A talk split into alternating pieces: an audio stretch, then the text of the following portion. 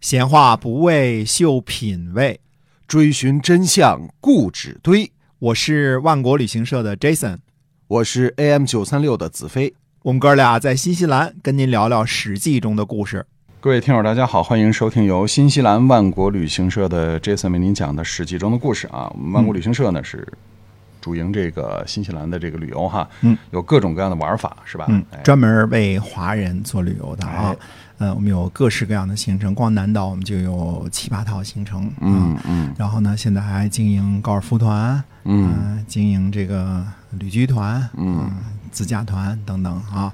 嗯、反正来新西兰您打听打听做旅游的，没有不知道王国的。嗯，这可以吹个牛啊、还真的是这么回事啊，这还真不是吹牛。是的，啊。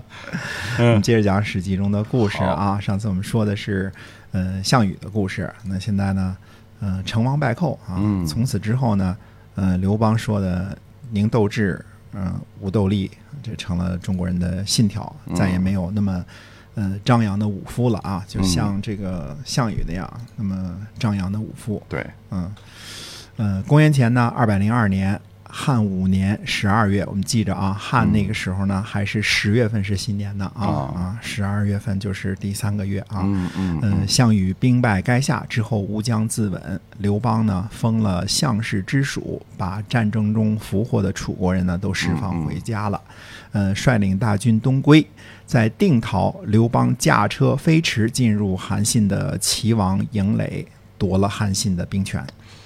哦，所以和刘邦干掉项羽之后做的第一件事就是夺了韩信的兵权。嗯，是的啊，嗯、韩信是，呃，刘邦自己封的齐王嘛，名正言顺嘛，是吧？嗯呃，这次带来参战的军队就多达三十万之众。呃，估计刘邦呢看到项羽的头颅之后呢，做梦就开始惦记韩信了。嗯把韩信的兵权夺了，刘邦终于可以睡个安稳觉了。哎，呃，这时呢，原来项羽所立的临江王共敖已死，他的四子共卫继承了为王啊，不愿意投降。刘邦呢，命令卢绾和刘贾攻击数个月才投降。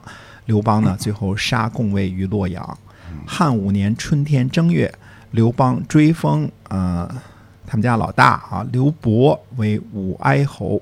刘邦下令呢，楚地已经平定，义地没有后嗣。为了存续楚国的民众，要设立那里的主人齐王韩信，熟悉楚国的风俗，改封韩信为楚王，都下邳。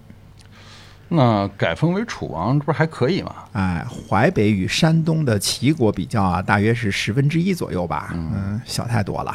说是改封，实际上是降封啊。啊，齐国呢，地大物博，人口众多，呃，全部封给韩信呢，刘邦肯定是不愿意。嗯、命令还说呢，嗯、说魏相国建成侯彭越勤劳为国民众，常常以少击众。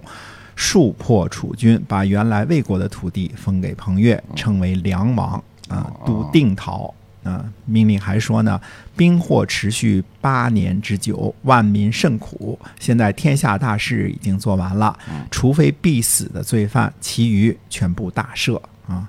这时呢，天下总共封的王包括楚王韩信、韩王信，呃，淮南王英布、衡山王吴瑞，呃，赵王张敖啊，这位是张耳的儿子啊，以及燕王臧荼等呢，一起上书，叫做“昧死再拜”啊，说大王陛下先前秦无道，天下诛秦，大王最先得到秦王，定关中，于天下功劳最多，并且存亡定危，救助济绝，以安万民。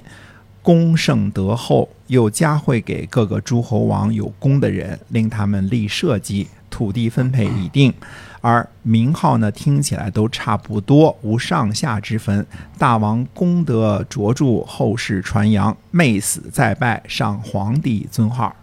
哎，那刘邦怎么回答的？呃，刘邦说呢，说我听说呢，做帝王必须贤能，虚言无实之名，非我所取。你们现在呢都推高我，那我怎么做呢？嗯，不行。这些诸侯王就说呢，说大王起细微，诸暴秦，威动海内，又从偏僻的汉中起兵，诛杀不义，立有功，平定海内，群臣都有实意。您不是个自私的人，大王德威四海，只称呼诸侯王呢，不足以表达清楚。接受皇帝的尊号呢，非常合适，请灵信天下。推让了几次之后呢，刘邦说了说。